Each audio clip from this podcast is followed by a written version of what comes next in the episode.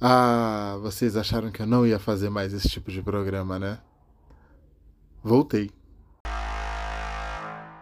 Você está ouvindo? Você está ouvindo? Mil tretas. Imaginação em estado puro. E aí, meus queridos, minhas queridas? Aqui quem fala é o André Walker e eu sou muito bom com línguas. Eu, isso não é um trocadilho, é, é sério, não é um trocadilho, não tem nenhum duplo sentido aqui.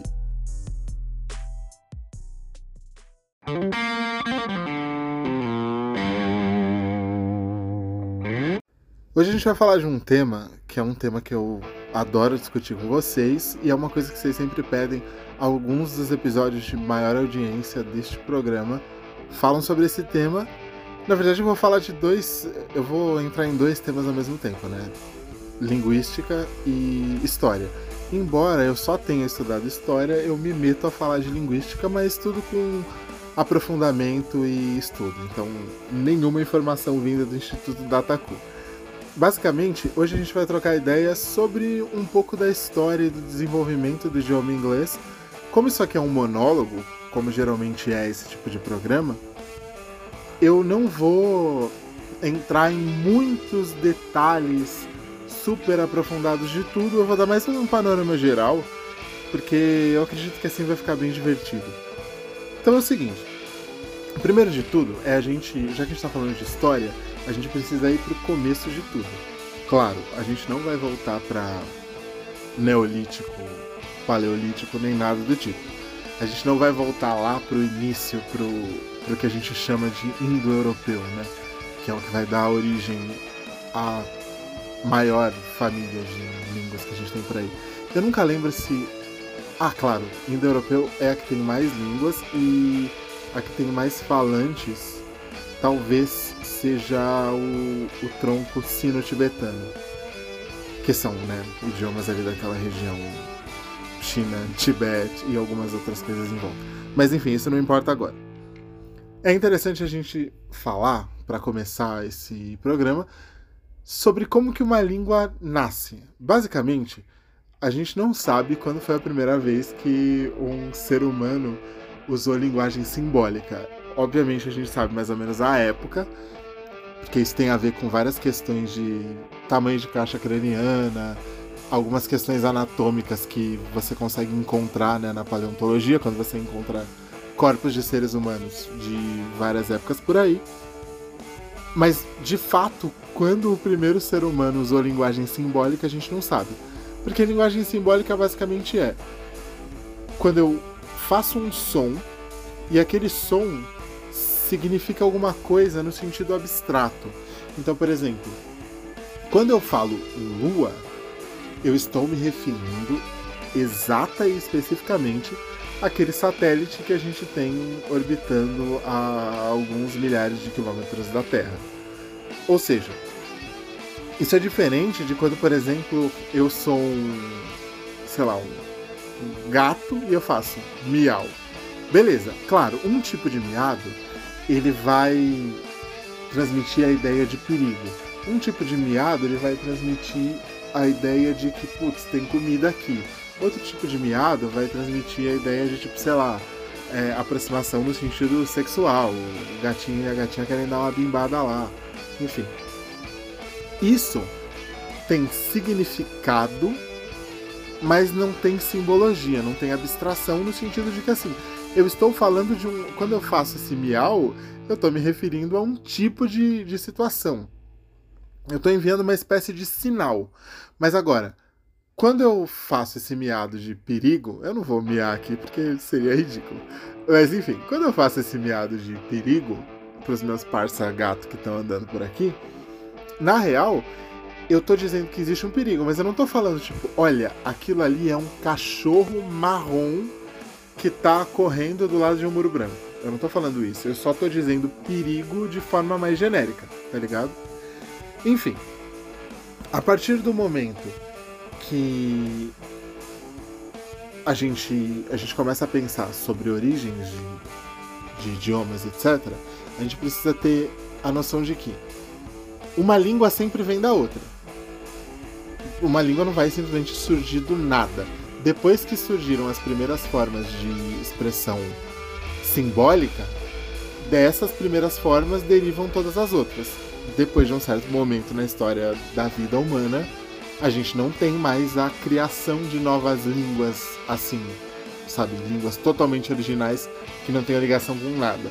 A não ser que você seja o Tolkien que escreveu O Senhor dos Anéis, porque aí. Não, mas mesmo as línguas do Tolkien, aquele, aquele idioma dos elfos, ele tem base no finlandês e o idioma dos anões tem base no islandês antigo, no islandês arcaico, se eu não me engano. Então, mesmo esses idiomas, eles têm base em outras coisas. Enfim.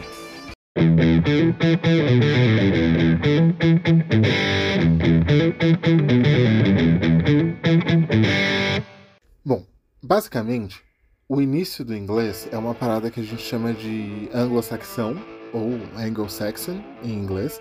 Eu vou ter que ficar falando em inglês aqui às vezes, mas eu juro que eu não tô dando mais de Luciano Gimenez e nem tô fazendo gracinha. É só porque é necessário mesmo.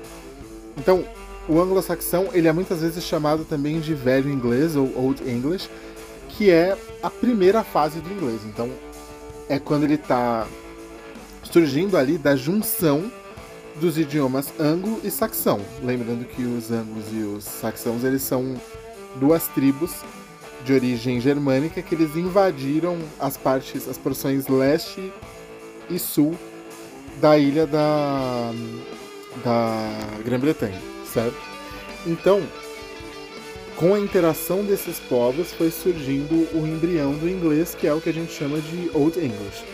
Basicamente, os teóricos eles dividem o rolê do inglês em três grandes fases.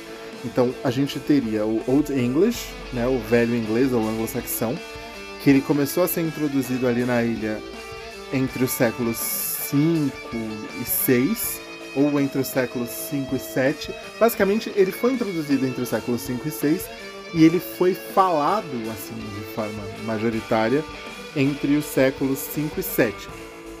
A gente não tem, obviamente, como dizer, tipo, ah, no ano de 600 e fumaça, eles pararam de falar o, o inglês antigo, Old English, e começaram a falar a próxima versão.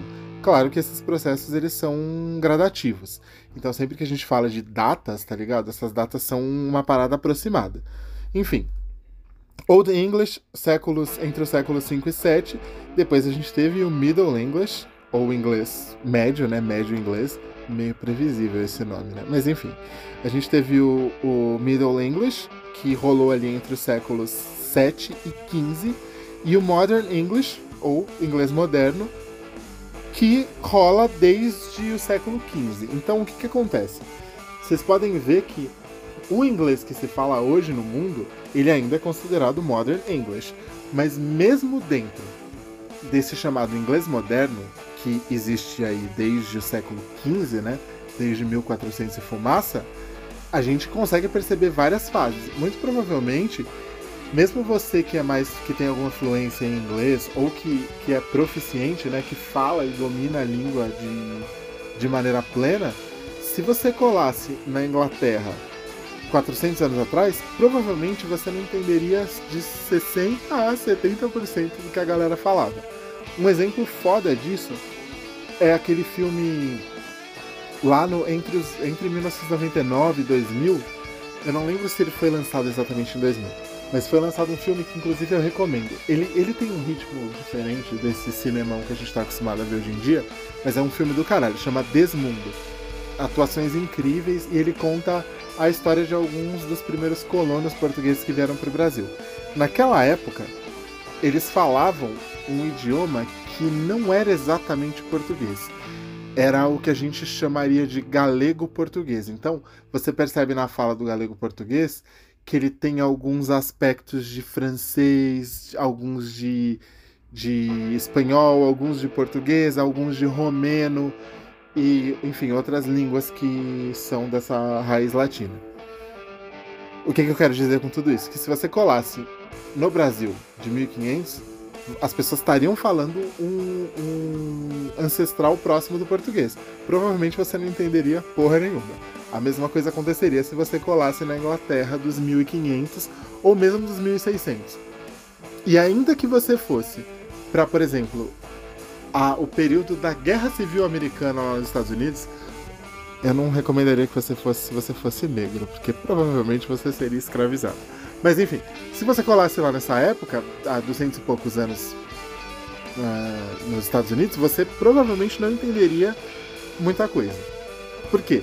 Mesmo a gente considerando o mesmo período de cada idioma, aquele idioma muda pra cacete. Por exemplo, o latim. O latim, ele existe desde. Eu não, eu não saberia precisar, mas mais de 500 a.C. já existia latim. Né? Desde que os, os, os latinos, os, os etruscos e outros povos se juntaram ali na Península Itálica e começaram a, a formar o que seria o povo romano, o latim já existe e, cara, mais de 1500 anos. Mais de 1500, o cacete, mais de 2000 anos de, de história do latim. É, porque hoje o latim ainda existe, só que ele é usado mais de forma litúrgica, né? Ele é usado na Igreja Católica para para missas e alguns tipos de eventos que tem relação aí com o cristianismo. Por isso que eu falo mais de dois mil anos. Dependendo do período que você pega o latim, ele é totalmente diferente do por exemplo, o latim de do ano 300 a.C., ele é diferente do latim do ano 100 depois de Cristo, muito diferente. E isso é, é interessante para a gente exemplificar que, meu, não significa que porque você está falando do mesmo período, aquele idioma vai ser igual durante todo aquele período, ou que, que ele não vai ser igual é meio óbvio, né? Mas não significa que ele vai ser uma parada exatamente homogênea.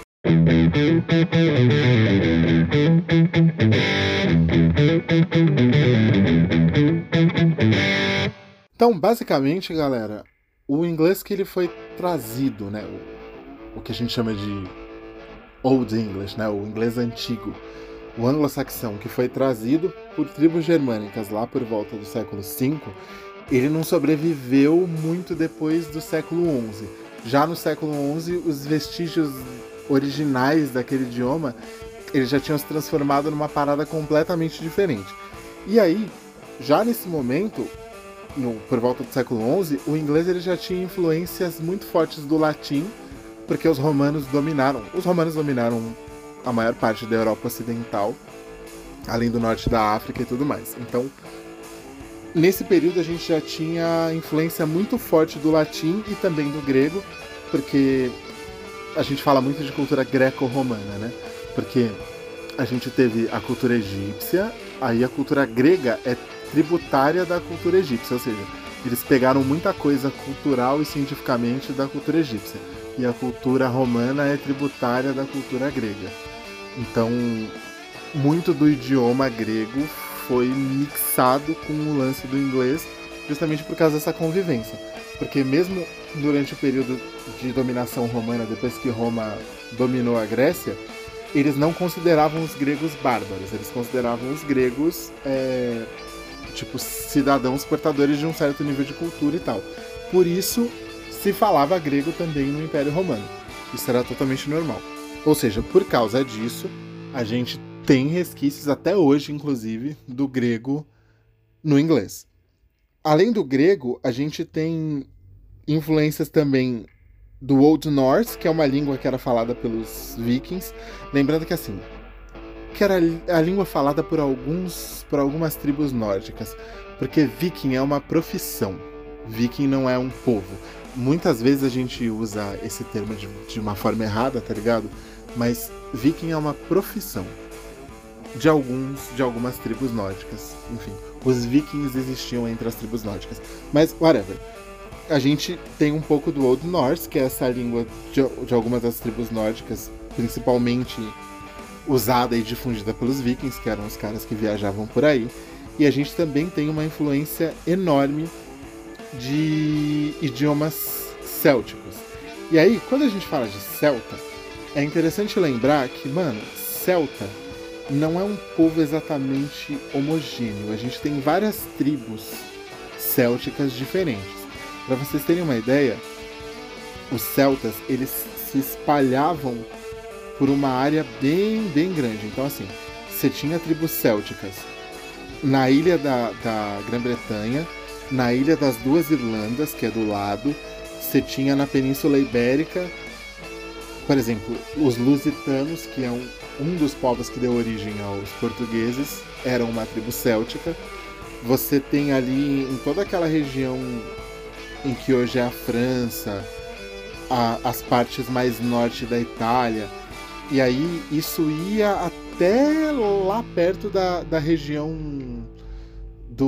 dos. daquela região dos, dos eslavos ali. Países. Os, os países que vão mais para perto da Rússia, etc. Então, tipo, você tinha um espalhamento muito grande das tribos célticas por aí, o que acabava gerando vários idiomas célticos diferentes. Então, por exemplo, a gente tem línguas célticas como o gálata, a gente tem línguas celtas, célticas como o irlandês, o gaélico, o gaélico escocês no caso, né? Porque o irlandês a gente chama de gaélico, e aí tem o gaélico escocês, o manês que ainda é falado naquela ilha de Man, que é uma ilha do ladinho ali da, da Irlanda tal. Uh, a gente tem o bretão, córnico, picto, enfim, tem um monte de idiomas. Se eu for falar todos aqui, só os que eu me lembro seriam tipo uma cacetada. Tem britônico, você tem galês antigo, etc, etc, etc. Então, todas essas, todos esses idiomas, eles deixaram marcas na construção do idioma inglês. Inclusive, se você for, por exemplo, na ilha de Man, eles ainda falam manês. Se você for em algumas partes da Irlanda, eles ainda falam o irlandês. Se você for em, em algumas partes da Escócia, eles ainda falam gaélico. Até hoje, se você andar por, algum, por alguns lugares aí da Irlanda, você vai ver, é, por exemplo, vagões de trem, sinalização, tudo escrito em gaélico, que é um, um idioma totalmente diferente. É bem interessante isso. E aí o que acontece?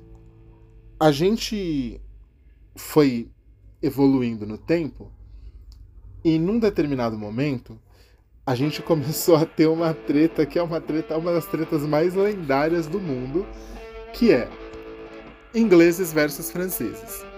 Mas antes de ingleses versus franceses, a gente já tinha, por exemplo, os galeses e normandos versus a galera que morava ali na, na região da Grã-Bretanha. Aí, gente, quando eu falo de Grã-Bretanha, eu tô falando daquela ilha principal. Por quê? A gente tem Reino Unido e tem Grã-Bretanha. A Grã-Bretanha é aquela ilha maior que você tem Inglaterra, aí você tem Escócia e País de Gales. Então é England, Scotland e Wales. E aí você tem aquela outra ilha do outro lado, que você tem a Irlanda e a Irlanda do Norte. Se você somar a ilha da Grã-Bretanha mais a Irlanda do Norte, você forma o Reino Unido. Agora, se você excluir a Irlanda do Norte, aí a ilha é só Grã-Bretanha. É basicamente essa a diferença. Enfim, a gente foi evoluindo no tempo e ali, depois do. por volta do ano 1000 até para sempre, a gente teve dezenas e dezenas, dezenas, dezenas de guerras entre a, os franceses ou os, os proto-franceses e os ingleses ou os proto-ingleses. Então, essa treta dos dois fez com que, mais do que o latim, o francês também se impregnasse no idioma inglês. Então, a gente tem palavras como, por exemplo, se você for pensar é, noivo, noiva, né, fiancé, fiancé, é um francês clássico, claro, déjà vu. Se você for pensar, por exemplo, em currículo, résumé, ou se você for pensar até mesmo em coisas como. Ah, boa. Você não tem uma palavra exatamente boa em inglês para ingênuo, então você usa naive, que é de origem francesa também. E, por outro lado, você tem no, no francês também a influência do inglês. Você pega até palavras que, quando você fala elas mais claramente, no, no inglês moderno, elas não parecem francês, mas elas têm uma origem no, no francês. Como, por exemplo, a palavra plant vem de planty, que é tipo uma palavra que vem do francês mais antigo e, e etc. Então, assim, é muito interessante a gente notar que com o passar dos anos, as coisas vão mudando, mas existe alguma permanência de alguns vocábulos, né, de algumas palavras, de algumas construções ao longo do tempo. Então, assim, nem tudo é descartado. Quando eu falo para vocês que aquele, aquele idioma que foi trazido pelas tribos germânicas lá no século V, por volta do século XI, ele já não era mais utilizado, ele não era mais utilizado plenamente, mas vários resquícios dele, misturados com todas essas influências que eu falei para vocês, permaneceram na língua.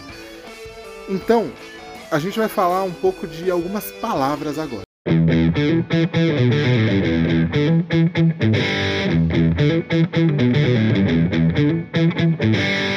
Para vocês terem uma ideia, um dos textos mais antigos, provavelmente o mais antigo, escrito claramente em língua inglesa, é o Beowulf, né, que deu origem àquele filme A Lenda de Beowulf com a Angelina Jolie, aquele filme que tinha uma animação bizarra, que todo mundo tinha zóio de peixe morto e tal.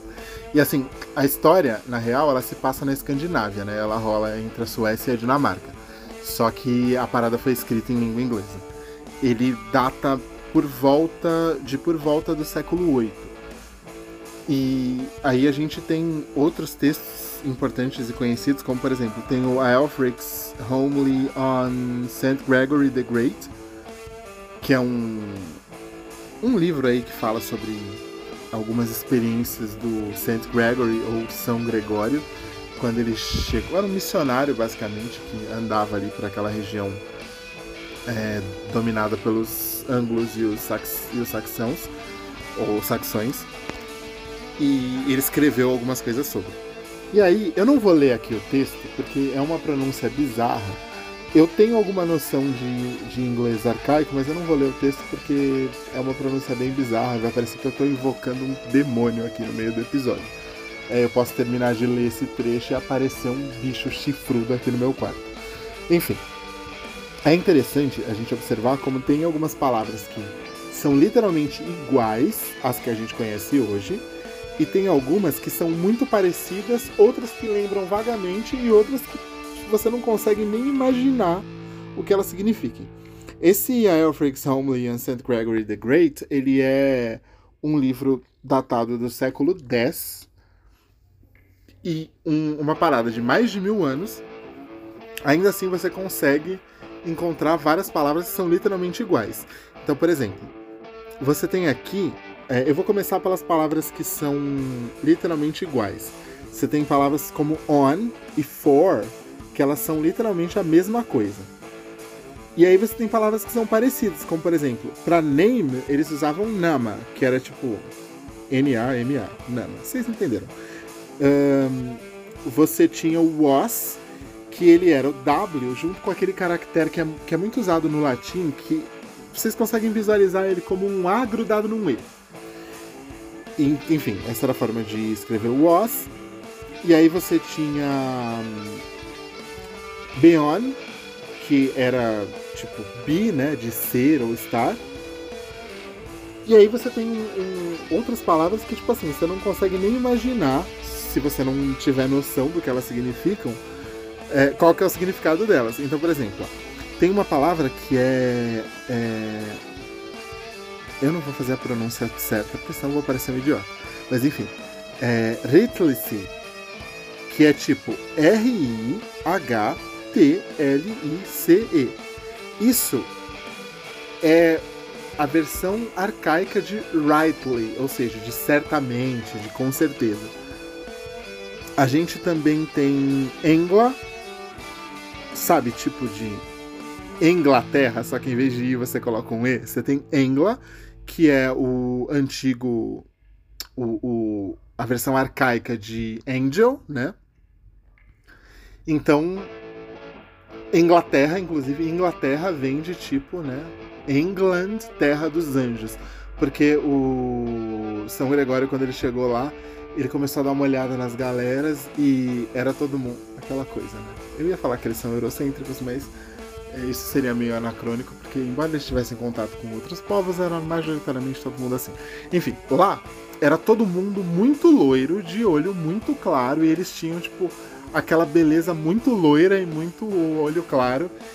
que era associada a uma ideia tipo angelical. Então eles começaram, o St. Gregory e outros mano lá, começaram a, a atribuir essa galera beleza de anjos, né? Você tinha também naquela época uma parada muito foda que. Vocês lembram do som de TH? Aquele som infernal que vocês precisam treinar milhares de vezes até ele sair certo? Tipo, de palavras como thing, né? Coisa, ou thought, pensamento, thank you e coisas do tipo. Ou with, de com, e etc. Esse, esse TH, ele é baseado em dois caracteres antigos.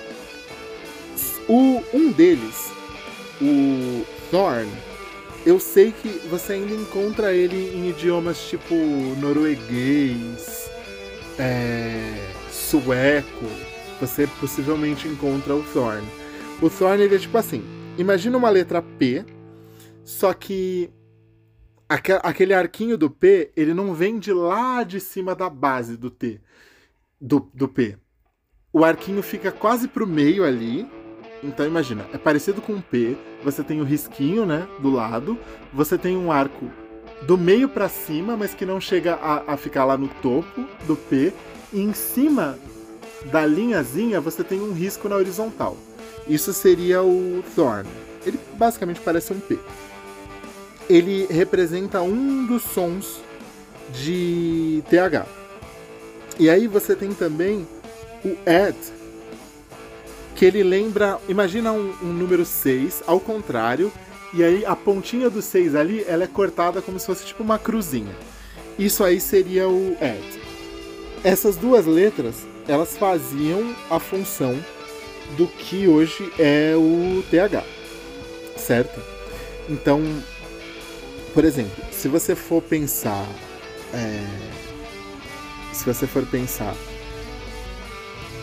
no, no sentido de sonoridade daquilo, tem uma palavra. Deixa eu pensar numa palavra. O meu inglês arcaico tá fraco, tá?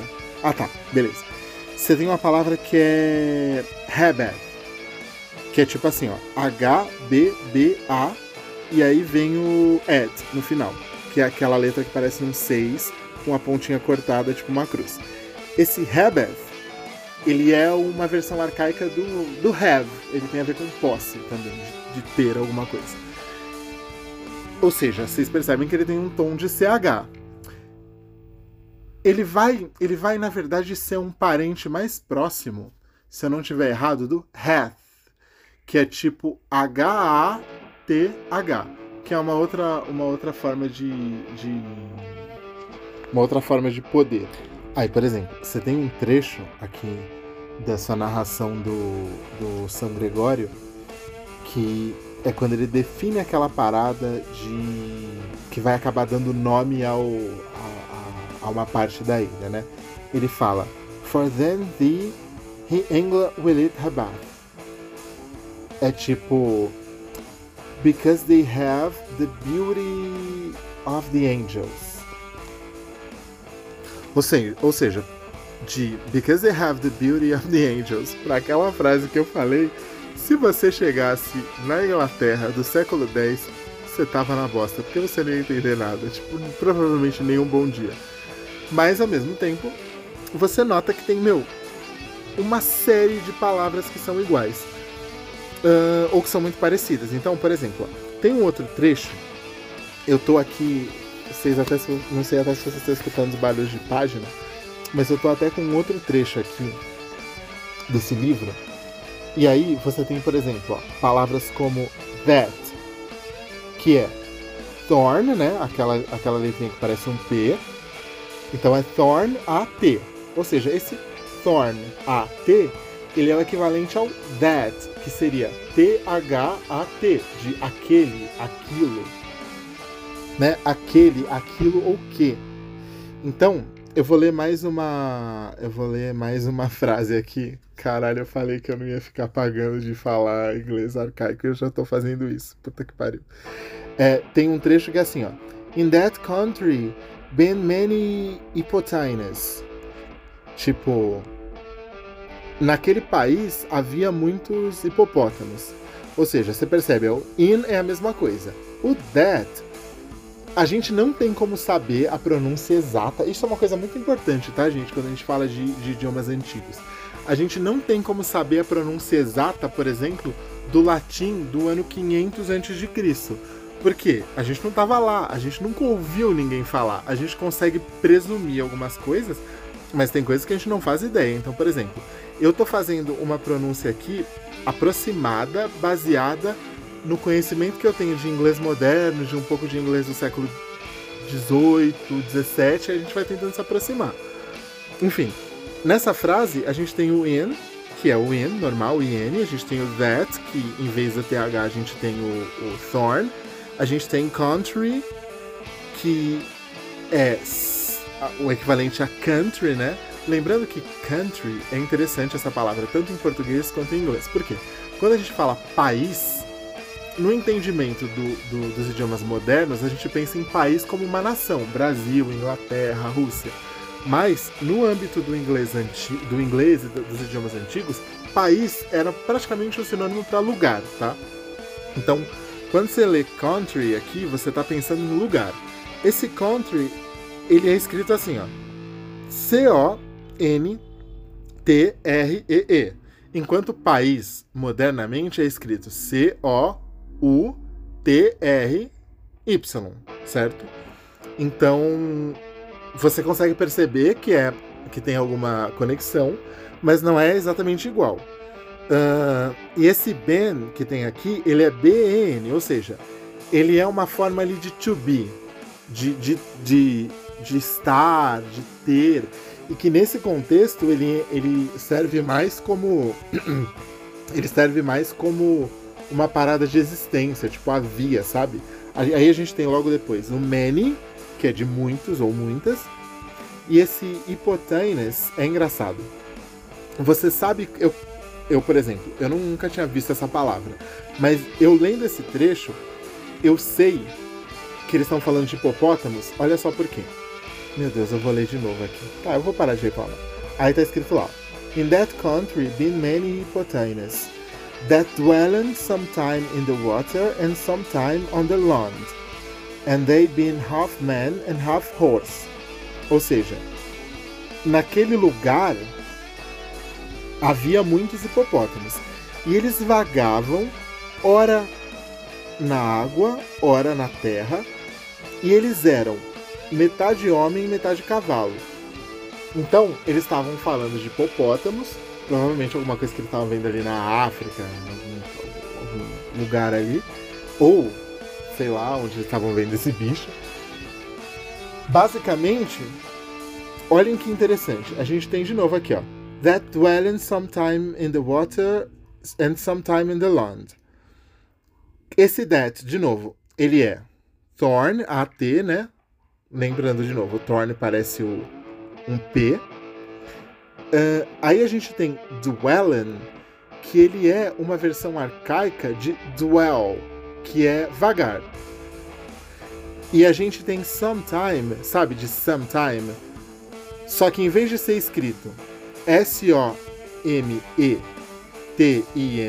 ele é escrito S-O-M espaço T-Y-M-E.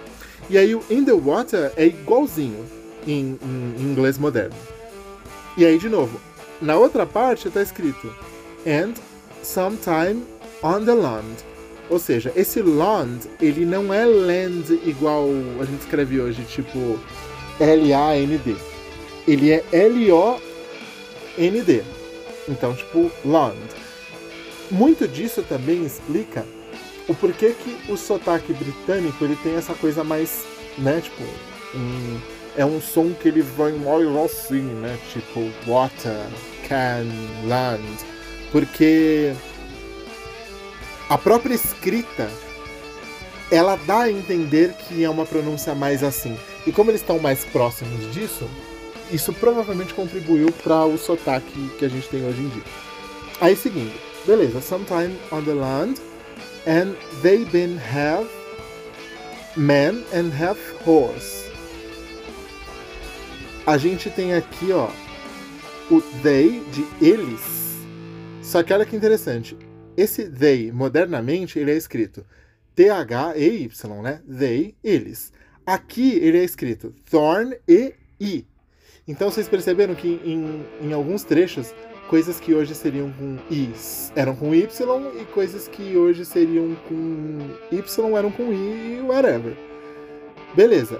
O have de metade, ele não tem o, o, o ele não tem o, o F. Ele é H-L-H.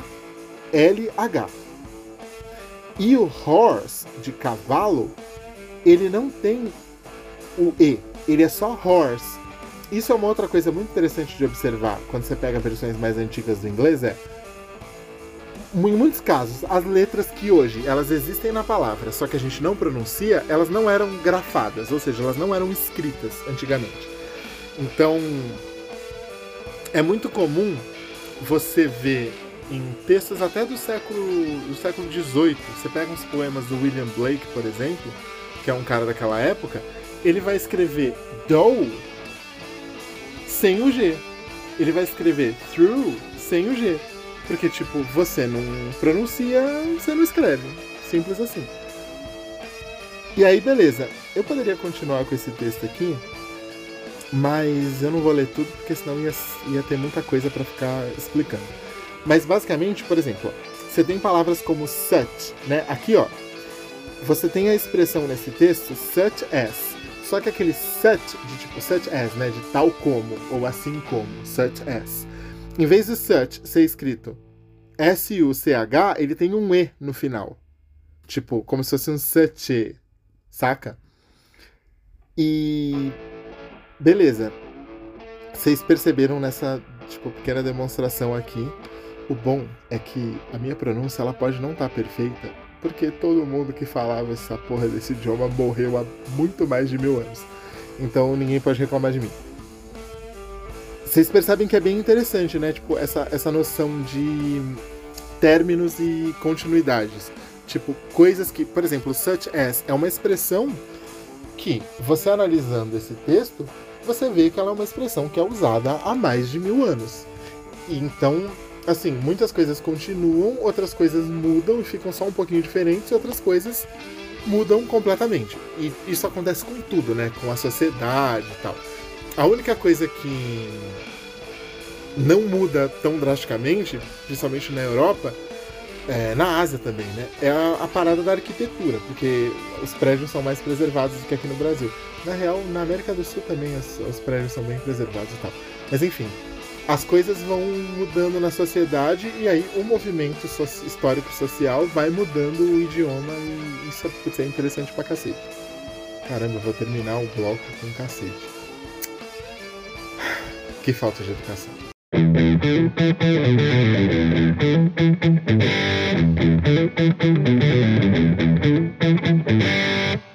É engraçado que assim, a gente costuma dizer na história que uma pessoa sozinha nunca faz nada.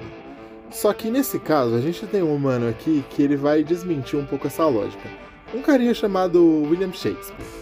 O que acontece? O Shakespeare, ele sozinho acrescentou quase duas mil palavras no, ao, ao idioma inglês, saca?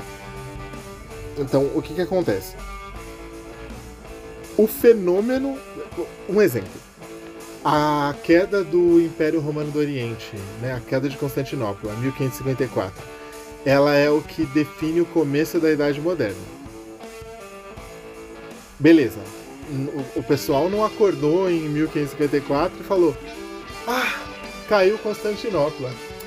Acho que a gente está na Idade Moderna, hein, parça? Vamos tomar uma cerveja? Não. Mas convencionou-se dizer que 1554 caiu Constantinopla, o Império Romano do Oriente caiu, começou a Idade Moderna.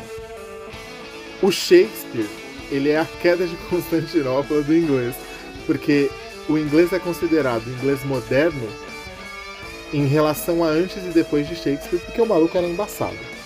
E assim, ele criou várias, várias palavras e expressões. E assim, tipo, ele criou do mais fucking nada. Não é como se. como se ele tivesse.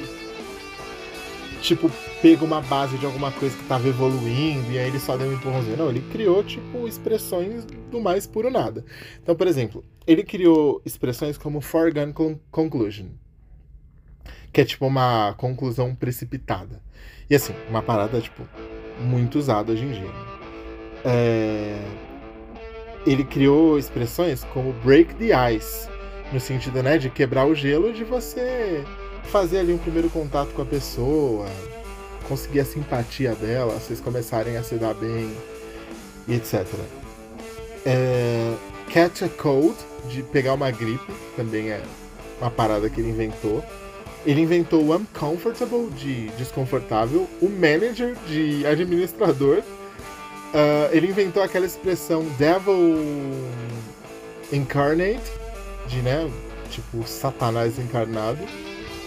Ele inventou a palavra disheartened, pra alguém, tipo, sem coração, assim, tipo, uma arrombada, né? Disheartened. Ele inventou uma que eu adoro usar, que eu uso sempre que possível, que é o eventful, que é tipo um momento que, tá, que é cheio de coisa, cheio de acontecimento, uma parada meio, meio atribulada. Ele inventou Newfangled, que é uma outra que eu acho muito boa. O Newfangled é tipo. Sabe uma palavra. Uma palavra não, uma parada aqui uma coisa que ela é nova, mas ao mesmo tempo ela já é meio antiga. Em inglês a gente usa isso, a gente usa o termo uh, newfangled. Ele inventou o termo hot blood, né, para tipo pessoas de sangue quente, de tipo italiano, espanhol da vida. Uh, ele inventou laughable, de risível. Ele inventou negotiate, assass assassination a Heart of Gold para falar de uma pessoa, né, que tipo ele inventou fashionable para elegante, ele inventou puking para vomitar, porque antes você tinha palavras para vomitar que elas eram muito, tipo, muito empoladas assim, muito rebuscadas, tipo, por exemplo, verter, expelir, sabe? Eles usavam esse tipo de palavra para vomitar. Aí, cara, ele inventou addiction, né, para vício. Ele inventou faint-hearted para covarde. E essa é muito é foda, tipo, essa essa expressão é muito bonita, porque faint é tipo você desvanecer assim, você ir perdendo brilho, você ir tipo, praticamente se apagando. E aí quando você fala faint-hearted, é tipo assim, o coração da pessoa tá se, se desintegrando, se, se desvanecendo. Aquilo que dá, que tipo faz o sangue da pessoa correr, aquilo que dá coragem para a pessoa tá se desfazendo. Ele inventou Zen para bobo, né? Tipo, tipo silly. Uh, ele inventou Lonely para solitário, inventou Unreal, inventou uma que eu acho muito foda que é o Art Villain né, o arquivilão, ele inventou o Bloodstained, tipo assim, ah, você conseguiu a sua herança baseado em dar uma facada nas costas de alguém e matar a pessoa. Então, é, a sua herança está manchada de sangue, no sentido de, né, tá tipo ela tá maculada porque você fez uma merda inacreditável. Então, tipo, your heritage is bloodstained, saca? Ele inventou All of a Sudden, para de repente e ele inventou o Kamuatka Mei para acontecer que acontecer, enfim, um monte de palavra. Então esse cara, ele é basicamente a divisão de um inglês pro outro. Muito foda, né?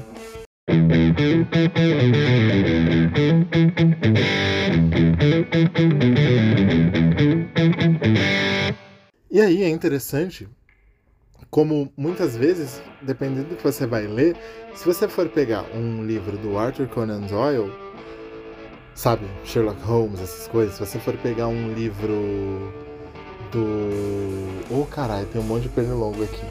Se você for pegar um livro do William Shakespeare, que é para mais, mais para trás ainda, você não vai entender muita coisa se você pegar esse livro escrito na, na no inglês da época. Por isso que quase todos esses livros são vendidos de maneira modernizada. Por exemplo, eu tenho aqui um livro que é. Eu comprei na gringa, inclusive. Caralho, eu tô muito white people problem né, nesse episódio. Tem um livro, inclusive, que eu comprei na gringa há uns anos, que é, é William Blake's Selected Poems. Tipo, tá tudo escrito no. Como ele é um livro feito, tipo, na gringa para os gringos lerem, ele não é um daqueles pocketbooks que a galera faz, tipo, em inglês só para brasileiro ou uma coisa assim. Ele tá no inglês da época. E você consegue entender. Muito provavelmente porque. Quer dizer, você consegue entender bastante coisa e algumas coisas não.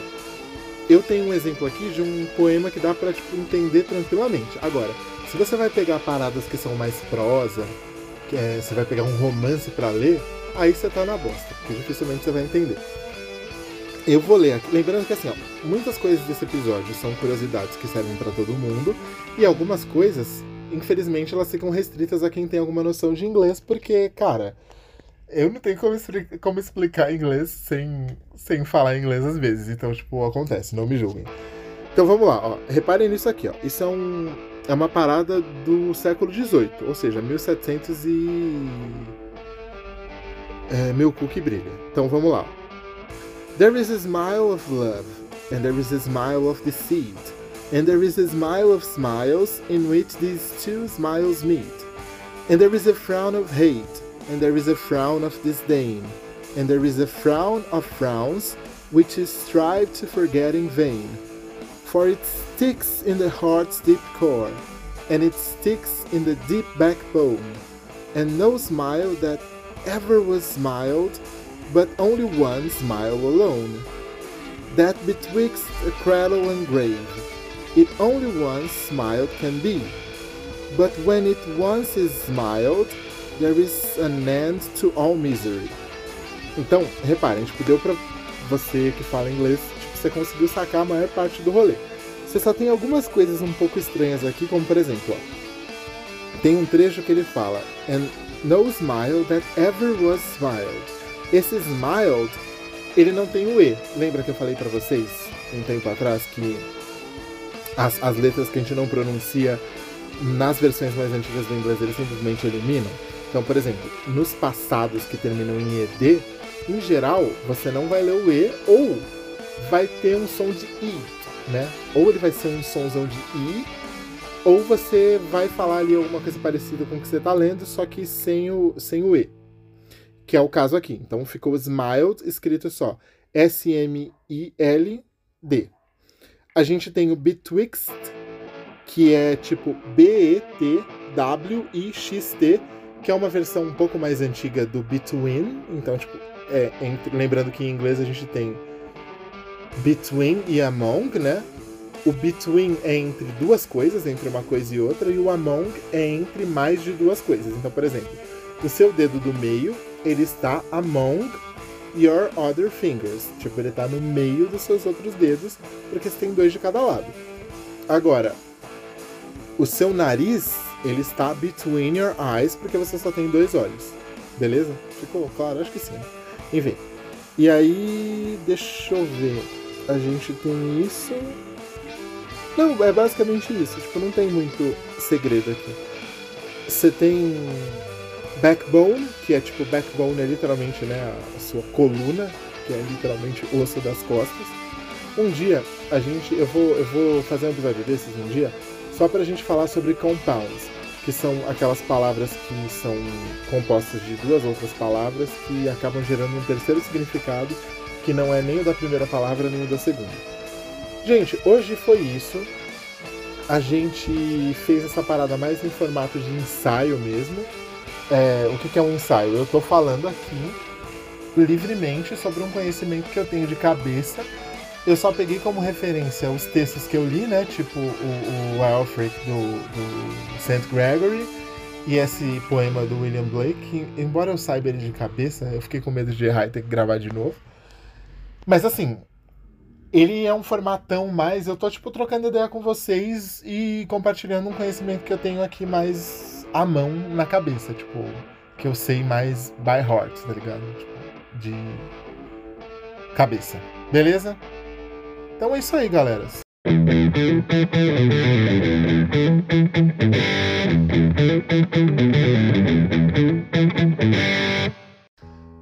Meus queridos, esse foi o episódio de hoje. Eu fiquei muito feliz que finalmente eu consegui gravar um, um episódio desses que eu faça um ensaio sobre alguma coisa. Espero que vocês continuem escutando o programa, espero que vocês gostem desse episódio e lembrando que você que escuta o podcast e você que gosta de cinema, a gente vai começar a gravar um. Na verdade, a gente já começou a gravar, mas a gente vai começar a postar aqui nesse feed o Popcorn Rock, que é um programa que a gente tem de rádio, Cauê e eu. Cauê já participou algumas vezes aqui, vocês estão ligados. Ele é o meu sócio no nerdzoom.com.br. A gente vai começar a postar aqui as edições do programa que a gente ganhou na Rádio Antena Zero. Então a gente vai falar de cinema e vai tocar uma ou duas músicas no meio do programa, às vezes três, enfim. Mas basicamente a gente vai falar de cinema, nostalgia e coisas que vocês vão achar muito foda. Vocês vão sentir alguma diferença na produção, porque a gente vai gravar na rádio com uma puta estrutura, então vai ter um, uns vinhetaço foda, vai ter aquela apresentação de rádio com voz de locutor e não sei o que, vai ter a vinheta de programa do programa que eu gravei. Então é isso, espero que vocês gostem. E galera, eu vou falar uma outra coisa para vocês aqui, que é o seguinte: este programa, ele vai começar a abrir um, ele vai começar a abrir é foda, né? O cara todo culto, todo erudito falando de dos bagulho de inglês tudo e errando na hora de falar português. Eu tô virando a Luciana Gimenez, é foda. Enfim, a gente vai começar a fazer um esquema muito foda aqui. E eu nesse nessa edição de hoje eu vou realmente perguntar para vocês se vocês querem que eu faça isso, se vocês gostariam que eu que eu fizesse isso. E aí eu vou pedir para vocês responderem, vocês que escutam pelo Spotify, responderem a pergunta que eu vou colocar no episódio. Tipo, se vocês gostariam que eu fizesse isso ou não. Eu tô pensando há algum tempo em fazer um, algum esquema tipo de membros alguma coisa, tipo, baratinha, tipo, 5, 10 pratas por mês para ajudar a gente com equipamento, com blá blá blá. Às vezes, quando a gente precisa cobrir algum evento, tem um monte de custo, tipo, uma coisa baratinha, simplinha, e que a gente possa fazer um esquema de benefícios para quem contribuir, beleza? E, é claro, vocês vão ajudar a gente a continuar com esse programa, porque eu passei maus bocados ultimamente. É isso, gente. Um beijo no cérebro de todo mundo e até a próxima.